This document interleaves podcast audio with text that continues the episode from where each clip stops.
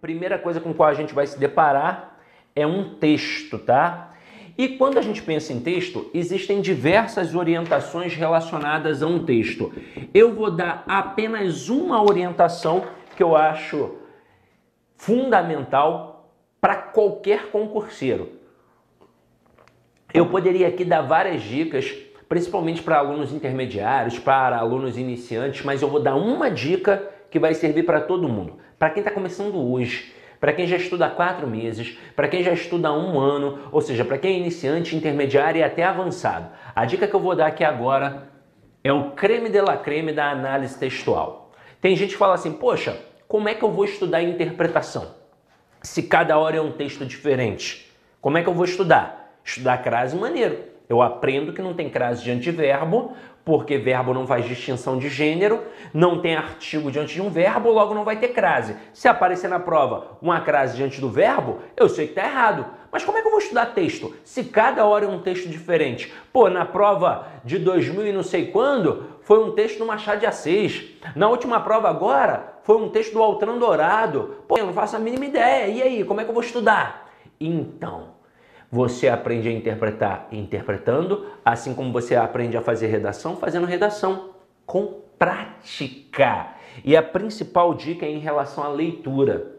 O problema é que a gente faz uma leitura equivocada. Pega um texto de 30 linhas e lá pela linha 7 já começa a dispersar. A pensar no papagaio, no feijão que deixou no fogo, na namorada, no namorado. Quem tem amante pensa na amante é uma loucura. Mas na marra vai até o final do texto. Porém, fica com aquela sensação horrorosa de não ter entendido o tema central, a tal ponto que você não sabe se o texto é sobre política, economia, religião e por aí vai. E aí você tem duas opções. Ou parte para a prova sem ter entendido o texto, particularmente neste momento acho até a melhor opção, porque você vai fazer primeiras de gramática, e aí se sobrar um pouquinho mais de tempo você volta para entender melhor o texto, ou você faz uma segunda leitura imediata. Se funcionar, maravilha. O problema é quando não funciona. Porque imagina, você lê o texto duas vezes e não entendeu nas duas vezes. Não há cristão no mundo que mantenha a calma. Você vai se desesperar. Então, não tem como, não tem para onde fugir. O certo é fazer uma leitura adequada. E como seria uma leitura adequada? Em voz alta. Ih, Sidoca, calma aí, como assim uma leitura em voz alta? Calma, calma, calma que eu vou explicar. Não é com esse tom de voz, é só um leve balbuciar para que você escute o tom da sua voz. Eu não sei se você sabe, mas o gago ele só gagueja porque pensa muito rápido e o aparelho fonador não acompanha. Em que momento o gago não gagueja? Quando ele canta, pois na hora do canto tem as pausas e as entonações. O mesmo ocorre com a nossa leitura. A leitura mental, silenciosa, ela é gaguejada, porque eu não coloco vírgulas e pontos, então automaticamente eu disperso e não compreendo tão bem o texto. Agora, quando eu faço uma leitura em voz alta, primeiro de tudo, ao fazer a leitura em voz alta, eu já leio mais devagar. E isso já é um benefício, porque o meu foco de atenção é ampliado. Segundo, eu vou perceber as pausas, as entonações, aquelas vírgulas, aqueles pontos não estão ali à toa. Tem palavra que é para ser dita mais fortemente mesmo, e dessa forma eu compreendo e interpreto melhor o texto. Então a dica mais importante numa prova de concurso público é a leitura em voz alta. E aí depois você parte para o comando da questão para saber se a questão é de compreensão de interpretação. Existem diferenças? Existem. Mas quando você faz uma leitura atenta, tanto faz se ela é de compreensão de interpretação, no fim das contas você consegue resolver. Agora, se liga só numa parada. Essa dica não é só para. Caraca, ó, que comentário maneiro aqui do, do Fábio. Eu vou até ter que ler, gente. Eu vou até parar aqui a minha, minha orientação. Sidoca, passei em primeiro para recenseador e também para agente censitário municipal e fiz 69 de 80 para escrivão na Polícia Civil de São Paulo. E nas três provas consegui a proeza de errar uma questão de português. Nada de gabaritar. Mas, pô, errou só uma. Então tu imagina, o cara passou em primeiro em dois concursos e no outro ele mandou bem pra caramba também e logrou êxito e é porque errou uma questão em português. Imagina se ainda tivesse gabaritado, tinha ficado melhor ainda, não é verdade? Então tá vendo? Quando você melhora em língua portuguesa, irmão, melhora em tudo. E é exatamente isso que eu vou falar aqui agora. Não é para fazer essa leitura só no texto de língua portuguesa, é em todos os textos da prova. E eu vou além. Não é só nos textos, é no enunciado das questões. Lembra que eu disse que tem candidato que erra questão de direito? Não por falta de conhecimento jurídico, mas sim por falta de conhecimento linguístico? É por conta disso. Ele não entendeu o que a questão estava perguntando. E na maioria das vezes é uma bobeira. Ele não entendeu o significado de uma palavra, ele não entendeu o valor semântico de uma conjunção, ou pior ainda, e pasmem, acontece muito. Ele não prestou atenção no comando final, que são aquelas palavrinhas certo, errado, correto e incorreto. Quantos candidatos não dão esse mole? O camarada pediu lá na banca o incorreto e o aluno foi lá e marcou o correto. Cara, quando ele percebe o mole que ele deu, ele fica assustado. Então, essa dica aqui, gente, é para qualquer concurseiro. Se você fala assim para mim, poxa, Sidoca, eu já estudo há seis meses e parece que eu não consigo evoluir. Quando eu troco uma ideia com um aluno assim, eu já sei qual é o ponto. Eu falo, pô, você faz a leitura dos textos em voz alta? Aí ele não. Eu falei, experimenta. Aí o cara começa a fazer, pô, evoluir. É natural, tá? Claro, tem outras orientações também importantes, como se comportar no dia da prova, como realmente fazer um simulado, porque é diferente. Tem gente que acha que está fazendo um simulado e não está. São várias coisas para agregar, mas essa é a principal dica e vamos colocar aqui em prática, tá? Então se liga só. Por que as mulheres não têm as mesmas oportunidades que os homens no mercado de trabalho? Elas têm, apenas ganham menos que os homens ainda. Ou seja, logo logo vão ganhar o mesmo ou mais. Por enquanto, ainda elas ganham menos. Os salários femininos estão 35% abaixo da média dos masculinos para funções equivalentes. Mas não é um fenômeno brasileiro. Na Alemanha e na Inglaterra, a disparidade salarial chega aos 25%. E aí eu te pergunto, por que ele usou a Alemanha e a Inglaterra aqui? Para mostrar que não é um fenômeno brasileiro de fato. Ele usou duas grandes potências econômicas, a Alemanha e a Inglaterra. E se isso acontece em duas grandes potências econômicas, acontece no resto do mundo. Acontece na Guiné-Bissau, em Moçambique, acontece na Venezuela, acontece na Colômbia, acontece em Macau, acontece em qualquer canto. Acontece no mundo inteiro, no globo inteiro. Então, um fenômeno mundial e não apenas brasileiro. Isso serviu de suporte ali para a ideia dele. E ele continua e coloca assim: a situação muda quando avaliamos não dados estatísticos, mas a evolução da situação. Em 1970, só 18% das brasileiras estavam no mercado de trabalho. Hoje esse número está perto dos 50% e bate 55% na Grande São Paulo. Nas faculdades, há mais mulheres matriculadas que homens. E um professor de uma universidade paulistana me forneceu um dado revelador. Em média, os homens faltam a 17% das aulas e as mulheres a 4%. Eu te pergunto, por que esse dado é tão revelador? É óbvio. Se os homens faltam mais e as mulheres faltam menos, quem é que chega mais bem preparado no mercado de trabalho? As mulheres. É só você analisar. Estou fazendo um curso de língua portuguesa. Vi 100% das aulas. Eu aprendi mais do que quem viu 60% das aulas. Isso é um fato. Então vamos lá, continuando.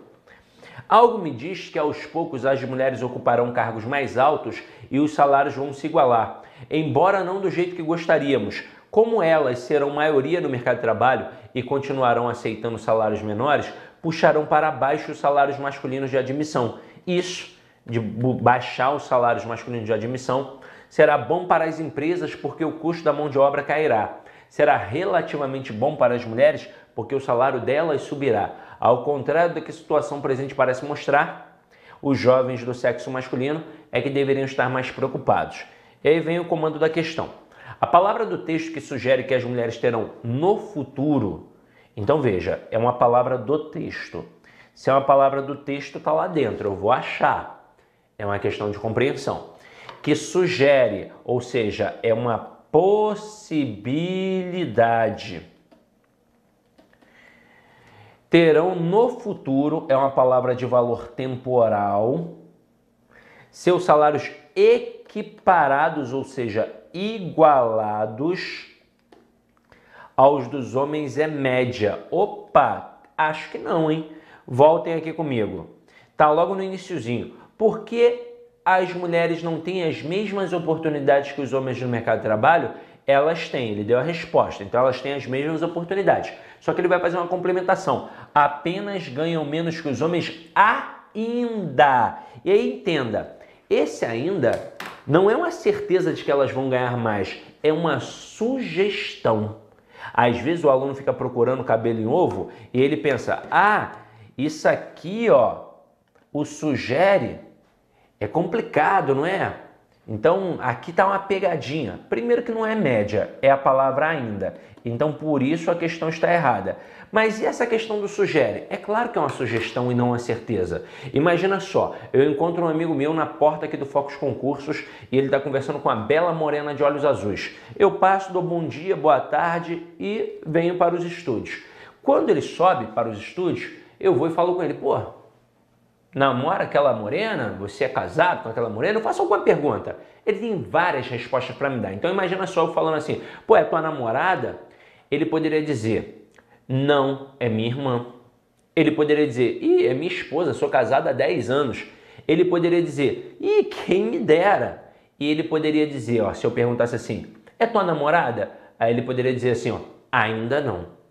Quando ele manda esse ainda não, significa que ele já começou os serviços e que tem confiança no taco dele. Ele provavelmente acha que logo logo ela será a namorada dele. Mas isso é uma possibilidade e não uma certeza, porque pode ser que alguma coisa aconteça e ela não vira a namorada dele. Outra, pode ser que ele tenha confundido. Ela é uma mulher simpática, estava ali, ó, dando um belo sorriso e ele achou, ih, tá me dando mole. E não estava dando mole nada, estava só sendo simpática. Então, quando ele colocou ainda não, ele deu a resposta de acordo com a perspectiva dele. Ele crê que é possível, mas é só uma possibilidade, não é um fato. Então, quando diz aqui, as mulheres ainda ganham menos, isso sugere que em breve elas podem ganhar o mesmo ou mais. Mas muita coisa pode acontecer. Olha aí, acabou de acontecer uma pandemia louca, daqui a pouco uma guerra lá com a Rússia. A gente nunca sabe o que vai acontecer, então pode ser um panorama muito louco, pode tudo dar uma reviravolta,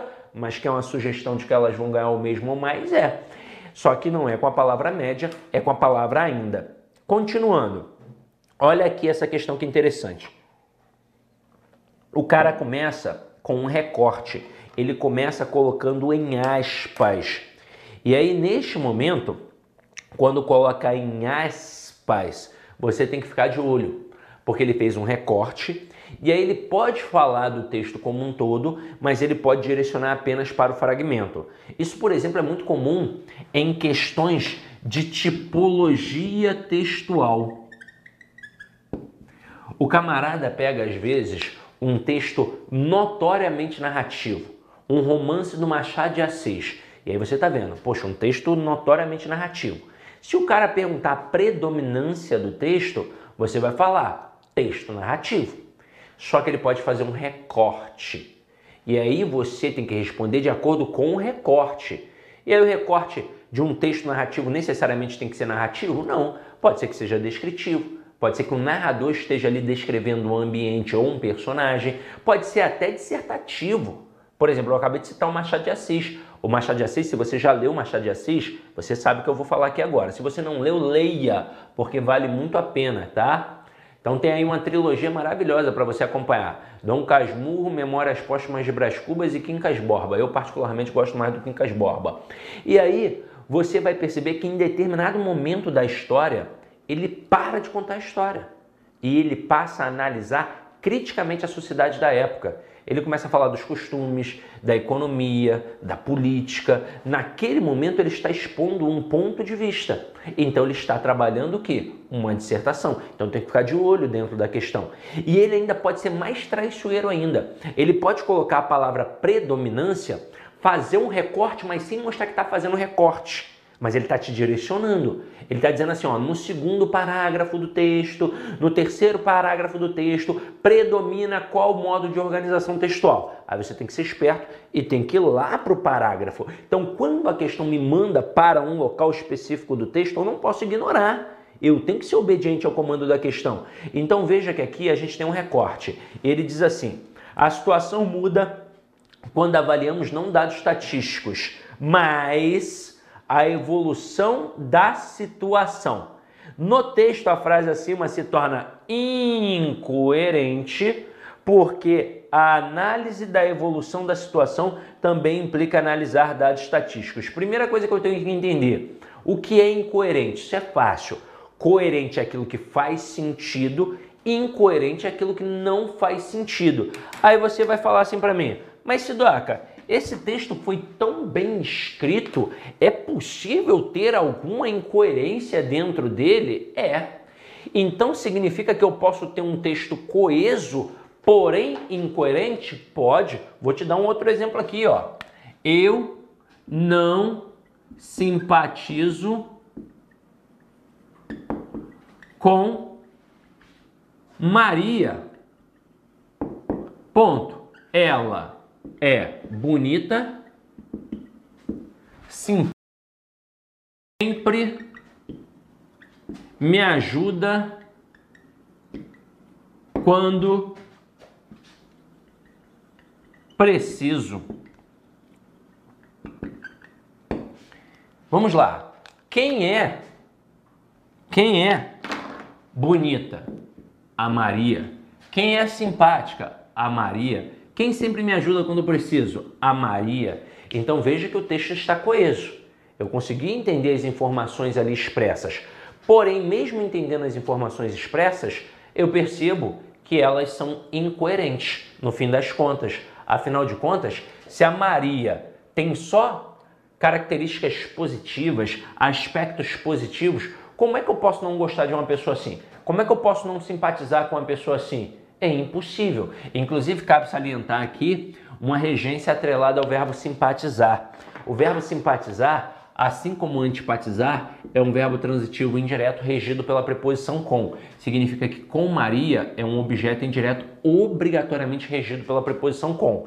Só que este verbo aqui jamais será pronominal. Ele não pode ser pronominal. E eu vejo que as pessoas usam este verbo pronominalmente eles colocam assim, ó, eu não me simpatizo com Maria. Tá errado. Nada de utilizar o verbo simpatizar, nem o antipatizar de forma pronominal, ok? Então esse texto ele está conecto, ele está todo interligado, por isso ele está coeso. Quando a gente fala de coesão, no primeiro momento a gente fala de estrutura. Então a estrutura do texto está legal, está concatenado, os elementos estão concatenados, estão. Porém, é um texto in coerente. E por que incoerente? Porque não faz sentido.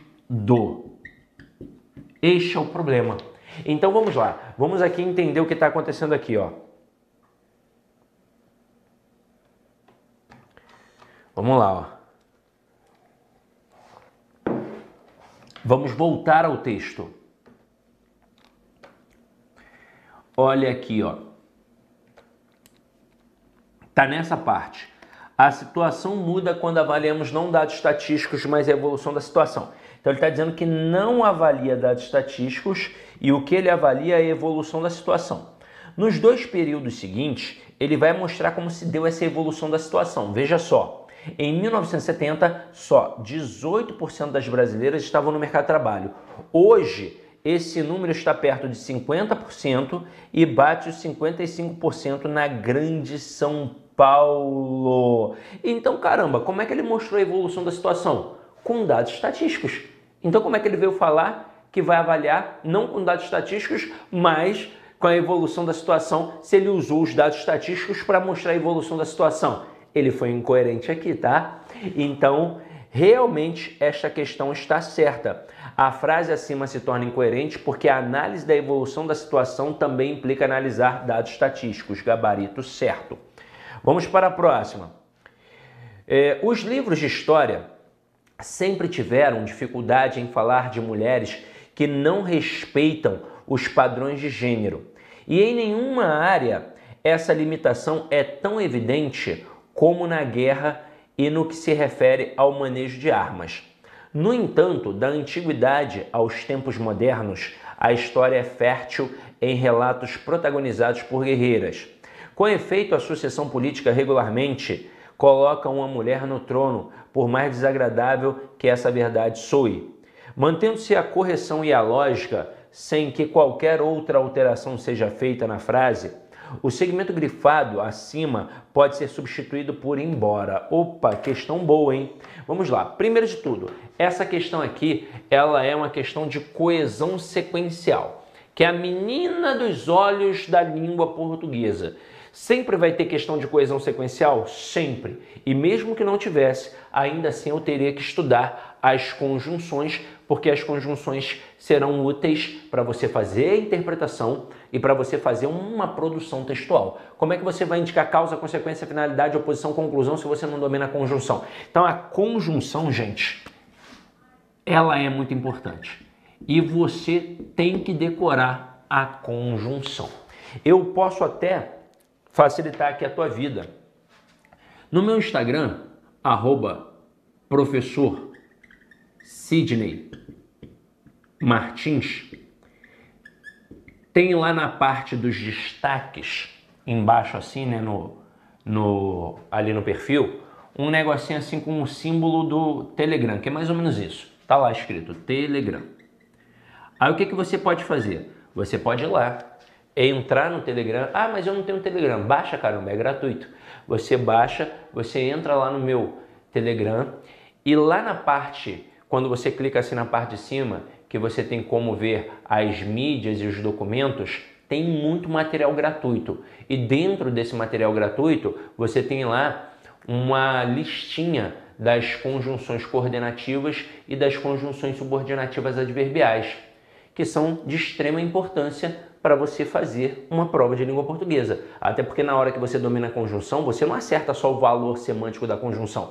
Você acerta a questão de reescritura, você acerta a questão de colocação pronominal, você acerta a questão de pontuação, você acerta a questão de classificação de oração, você acerta a questão de interpretação, fora quando tem redação. Tem que dominar a conjunção. Então nós temos cinco conjunções coordenativas e nós temos nove conjunções subordinativas adverbiais. Ah, Sidoca, mas e a subordinativa integrante? Ela não indica valor semântico, então caramba, ela não é importante para o quesito coesão sequencial. E aí, nesse momento, eu percebo que vários alunos sabem o nome das cinco coordenativas, mas eles ignoram o nome das nove subordinativas adverbiais. É nesse nível. Nem o nome o cara sabe. Então vamos lá. Das coordenativas, nós temos as aditivas, que indicam adição, soma, acréscimo. Nós temos as adversativas, que indicam adversidade, contraste, oposição. Nós temos as alternativas, que indicam alternância. Nós temos as explicativas, que indicam explicação. E nós temos as conclusivas, que indicam conclusão. Aqui o camarada nem ousa. Só que aí, nesse momento, nós temos que bater palma para nossa tia da escola. Os macetinhos que os professores usam hoje no cenário do concurso público, eles já eram usados lá na época da escola. E mas eu não lembro não, Sidoca, é porque você não tinha maturidade. É porque você não estava preocupado em estudar. Você estava preocupado em jogar bolinha de papel no outro, colar chiclete embaixo da cadeira, dar um pescoço tapa no amigo que estava na frente. Você queria tudo, menos estudar. Então você não lembra, mas os professores já faziam. Tinha um macetinho que era assim, ó, C6FTP ou, dependendo do professor, ele colocava FTP C6.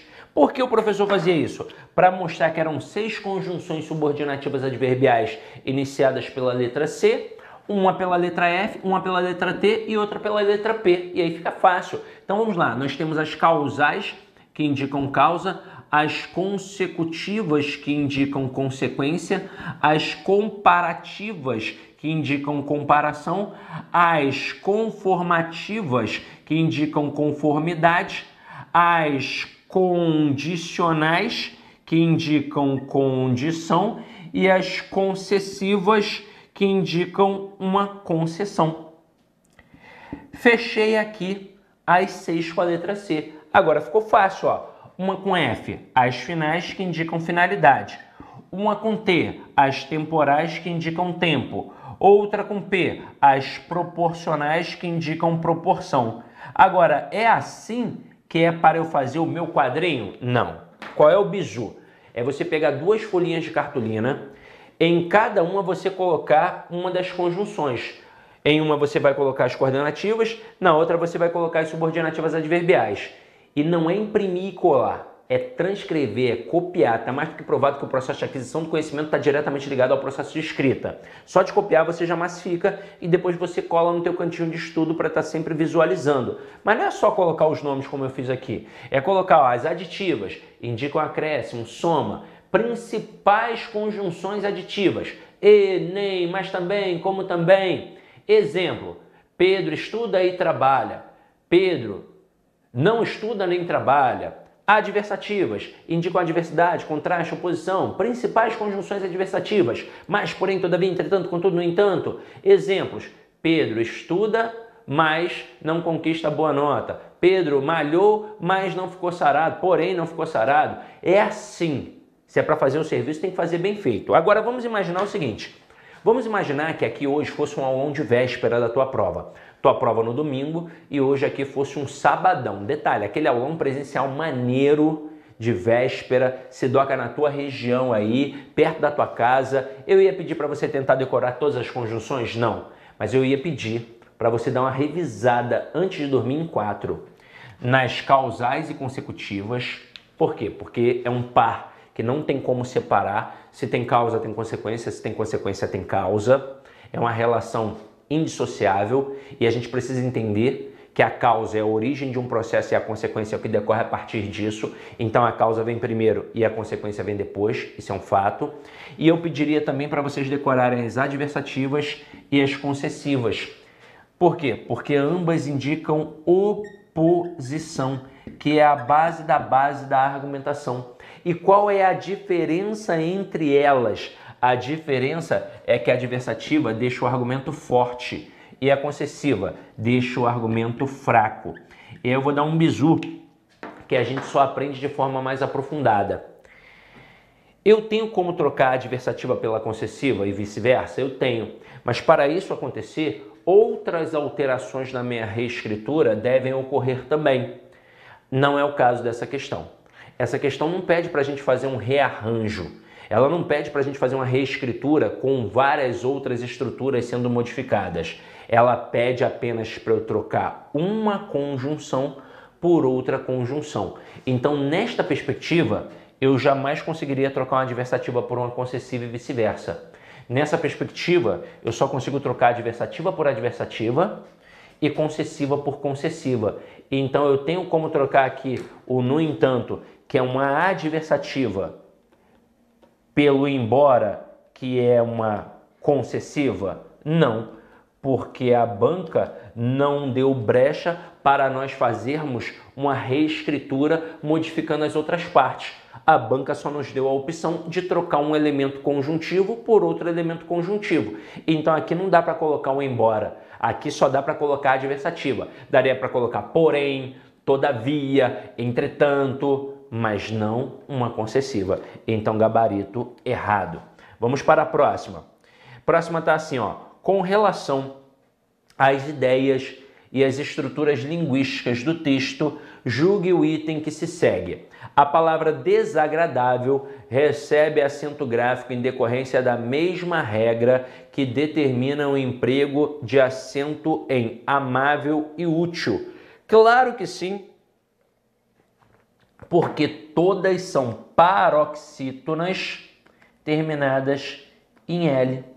Então, gabarito certo. Aí eu vou aproveitar para trocar uma ideia com vocês aqui, ó.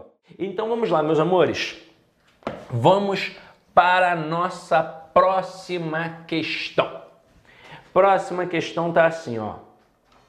A atividade humana alterou os sistemas naturais da Terra a tal ponto e deixou marcas tão evidentes no registro geológico do planeta que, se os especialistas assim decidirem, as gerações futura não, futuras não deverão ter problemas em identificar o chamado Antropoceno, a era dos humanos. A parte sublinhada desse segmento do texto em relação ao trecho anterior representa uma explicação. Essa daqui é perigosa. Poderia representar uma explicação? Poderia. Só que para o que ser explicativo, ele necessariamente vai ser uma conjunção coordenativa explicativa.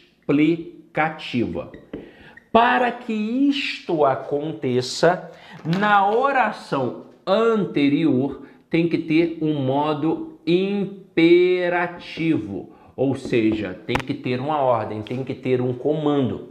Então, se eu colocar assim, ó, é, vamos almoçar agora, Maria,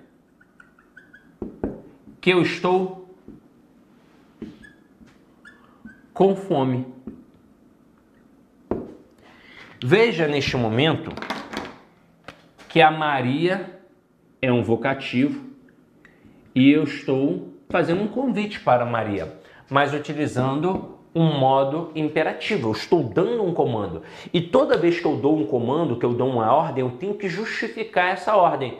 E eu justifico como? Explicando. Então, este que seria um que explicativo e nós teríamos uma conjunção coordenativa explicativa. Mas a questão provavelmente nem trabalharia a classificação da conjunção, trabalharia apenas o valor semântico, pois seria um valor de explicação. Aqui, o camarada poderia confundir também por conta da ideia de condição que aparece destacada pelo se.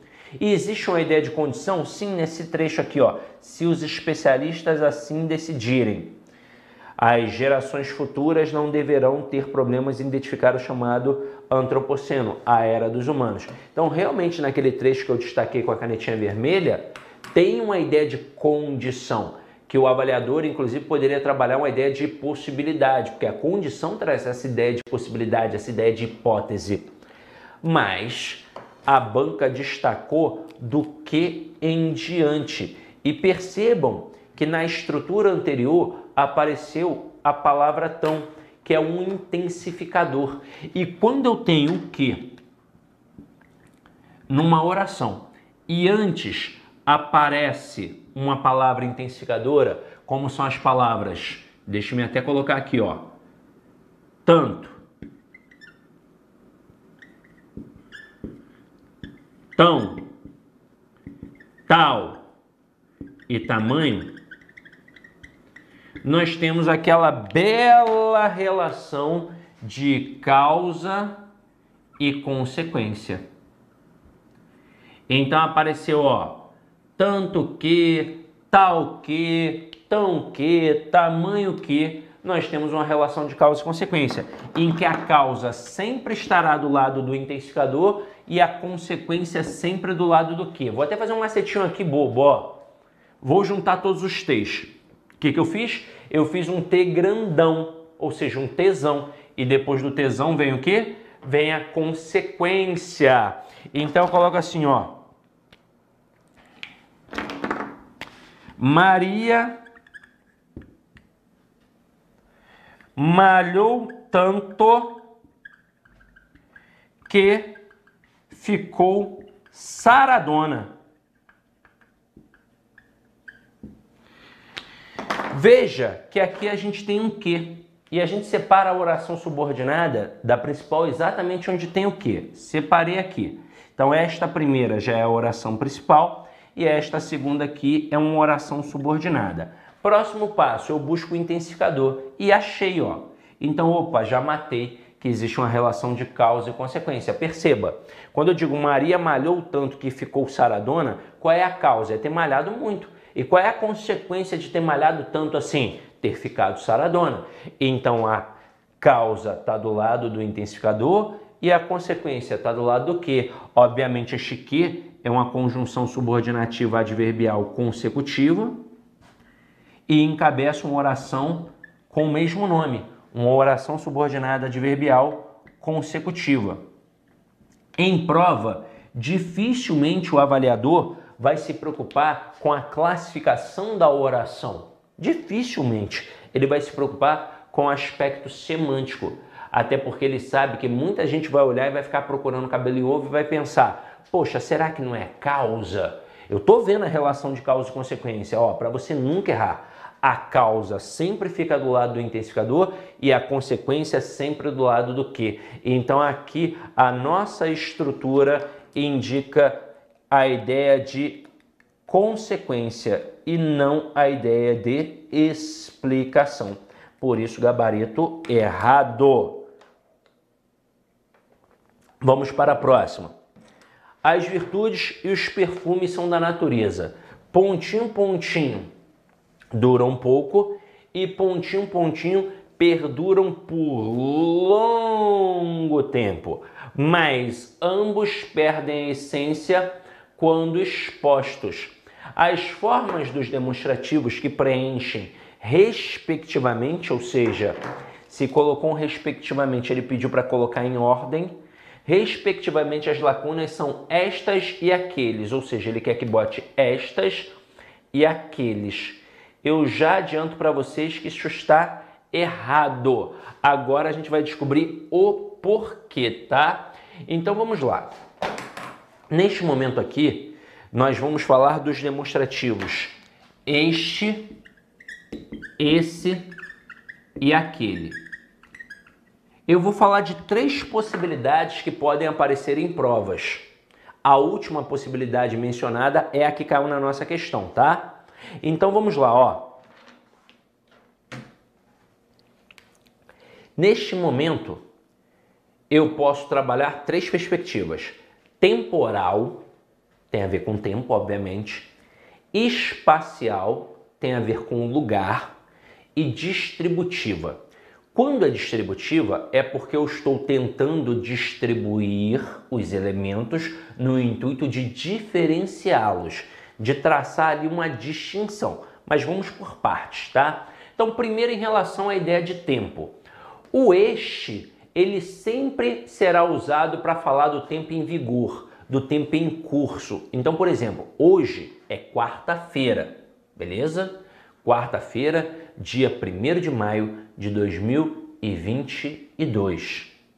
Aliás, 1 de maio não, né? 1 de junho. 1 de junho. E aí, nossa, como o tempo passa rápido, né? E aí eu falo assim, ó, este dia será muito corrido. Eu estou falando de qual dia? Do dia em que eu estou. Se eu for falar sobre a semana em que eu estou, eu vou falar esta semana será muito corrida. Vamos lá, nós estamos em ano de Copa 2022. Aí tá rolando um programa esportivo e os comentaristas esportivos estão falando sobre o Brasil, a atuação do Brasil nas Copas, coisa e tal. E aí o Caio Ribeiro manda assim, ó: "Este ano é ano de Copa". Ele tá usando de forma correta porque nós estamos em 2022. De fato, em 2022 terá a Copa do Mundo e ele disse: este ano é ano de Copa. O problema é que a maioria usa de forma equivocada. A maioria diria: esse ano é ano de Copa. E não é para usar o esse quando for falar do tempo em curso, do tempo em vigor. Agora, esse e aquele, eles vão falar de passado e futuro próximos e distantes, respectivamente. Como assim? Os dois servem para passado e futuro. Os dois. Em prova, basicamente, só vem como passado, mas saiba que pode servir para futuro, tá? Mas basicamente vem como passado. O esse fala de passado próximo e o aquele fala de passado distante. Mas como assim passado próximo e distante? Eu não entendo, até porque tempo é muito subjetivo, não é, Sidoca?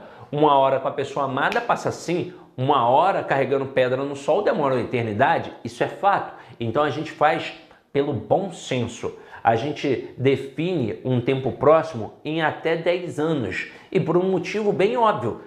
Durante toda a nossa história, a gente marcou as gerações por décadas. Você pode ver, ó, geração de 60, geração de 70, geração de 80, geração de 90. Então a gente marca por décadas.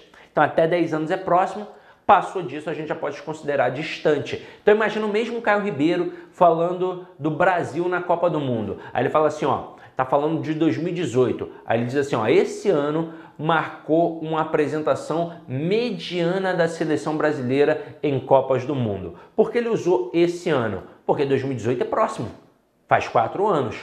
Agora, se ele for falar, por exemplo, sobre o maracanaço que aconteceu lá na Copa de 1950, em que o Brasil perdeu de 1 a 0 para o Uruguai. Aí ele vai falar assim, ó, aquele ano marcou a primeira grande decepção dos brasileiros em Copa. Então, ó, este, esse e aquele. Tempo em vigor, tempo próximo, tempo distante. Agora vamos pensar numa questão de espaço. Questão de espaço. Calma que eu vou chegar nessa parte distributiva, hein? Calma, calma. Questão de espaço.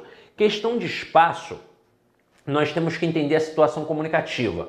Em cada ato de fala, em cada ato de comunicação, obrigatoriamente tem duas coisas: quem fala e quem ouve, e tem aquilo que é dito também. Mas quem fala é o emissor e quem ouve é o receptor. Então se liga só nesta: o este vai ficar próximo do emissor. Então eu aqui agora serei o emissor e você que está em casa será o receptor ou interlocutor, como vocês preferirem. Então eu digo assim, ó, esta caneta é vermelha. Eu usei o esta porque está comigo e eu sou o emissor. Agora, o esse é para ficar próximo do interlocutor. Segura aí para mim, por favor. Estica a mão. Eu sei que você esticou a mão. Aí eu digo assim, ó, essa caneta é vermelha. Entendeu? Comigo é esta, com você é essa. Aí eu jogo longe. Aí eu digo assim, ó, aquela caneta é vermelha. Mas, Doc, isso pode cair em prova? Claro que pode. Imagina um camarada trazendo uma charge. E ele coloca ali personagens, sei lá, ele traz uma charge da Mafalda, traz uma charge do Calvin, do H, ele traz uma charge do Garfield, alguma parada assim. Ele coloca ali alguns personagens. Da turma da Mônica, por exemplo, o Cebolinha e o Cascão conversando. Aí o Cebolinha diz assim para o Cascão: é, Cascão, este é o livro de que mais gosto. Memórias Póstumas de Brás Cubas.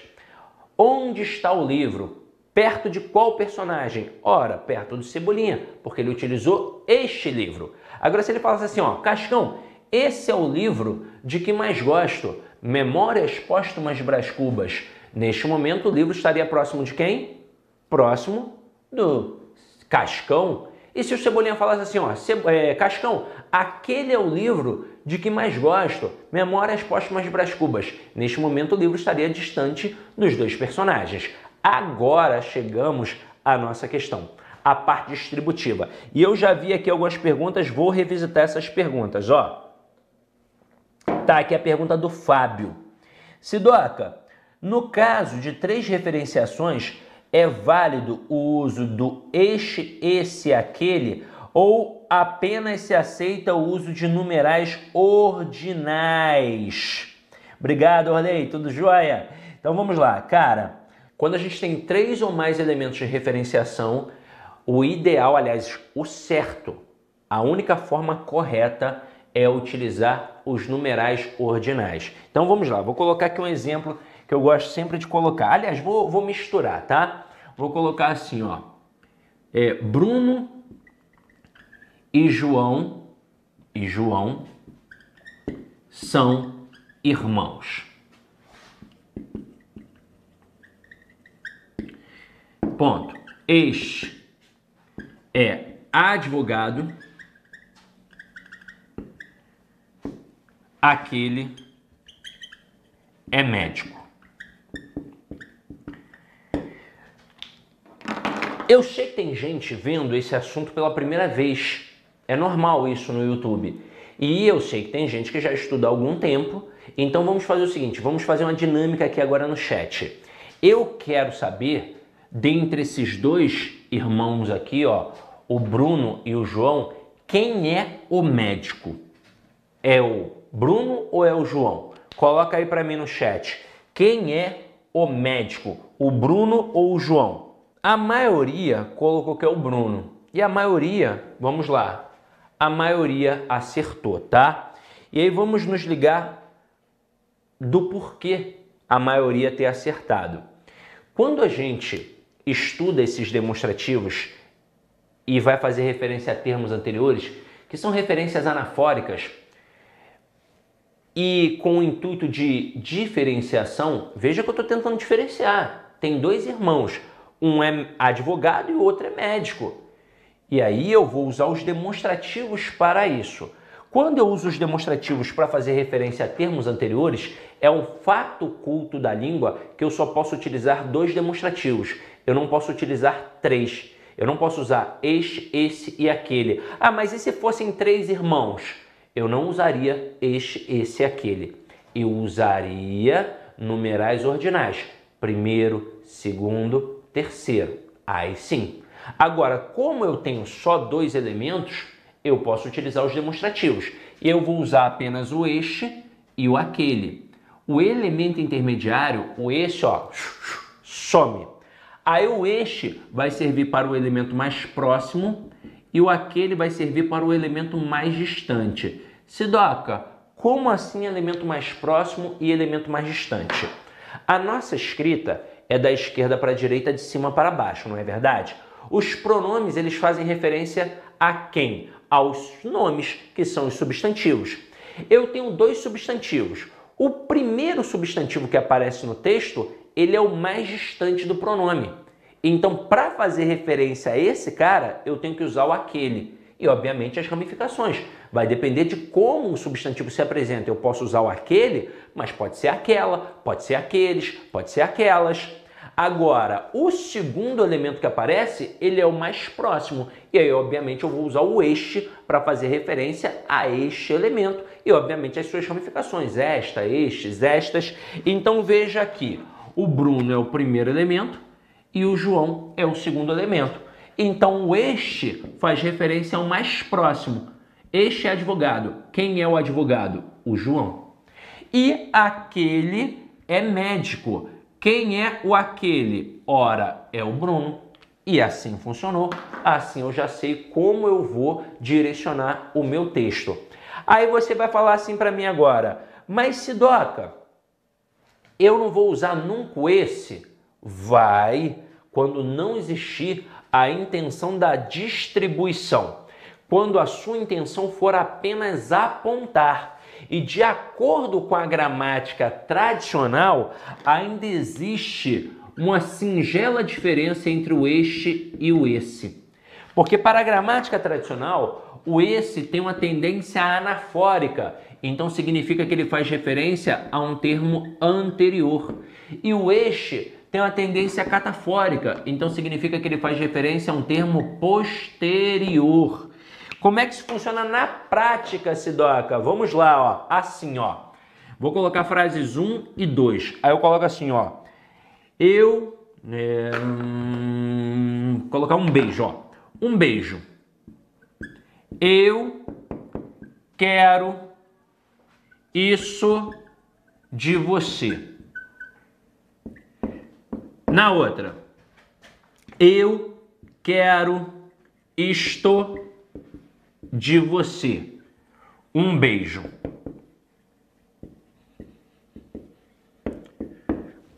Na primeira frase, o que eu quero? Eu quero isso. Mas isso o quê? Um beijo. E na segunda frase, o que, que eu quero? Eu quero isto. Mas isto o quê? Um beijo. Reparem que os referentes foram os mesmos, mas a posição foi diferenciada.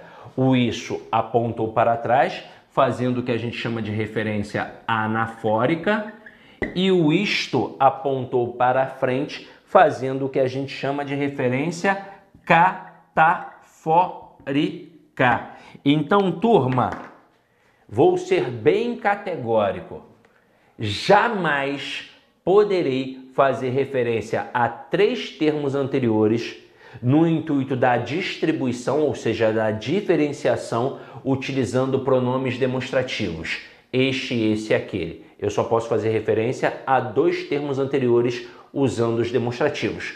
O este fazendo referência ao elemento mais próximo e o aquele fazendo referência ao elemento mais distante. Mas se doca, e se aparecerem três ou mais elementos? Como eu disse, você vai usar obrigatoriamente numerais ordinais primeiro, segundo, terceiro, quarto e por aí vai, ok?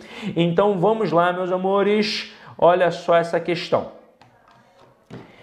Ele colocou as virtudes e os perfumes. As virtudes não apareceu primeiro? Não é feminino plural? Então eu vou usar o aquelas.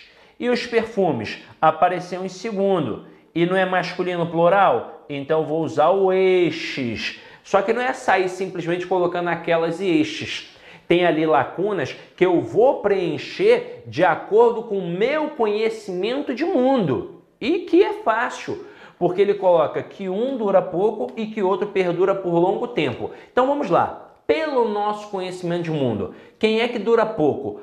O perfume ou a virtude? Ora, o perfume. Se for um perfume vagabundo, então não dura nem um dia. Agora, virtudes. Tem pessoas que carregam suas virtudes para a vida inteira. Então, virtude é algo que demora muito, que perdura por longo tempo. Então, com isso, estes duram um pouco e aquelas perduram por longo tempo. Então não bate aqui com a sequência apresentada, por isso gabarito errado.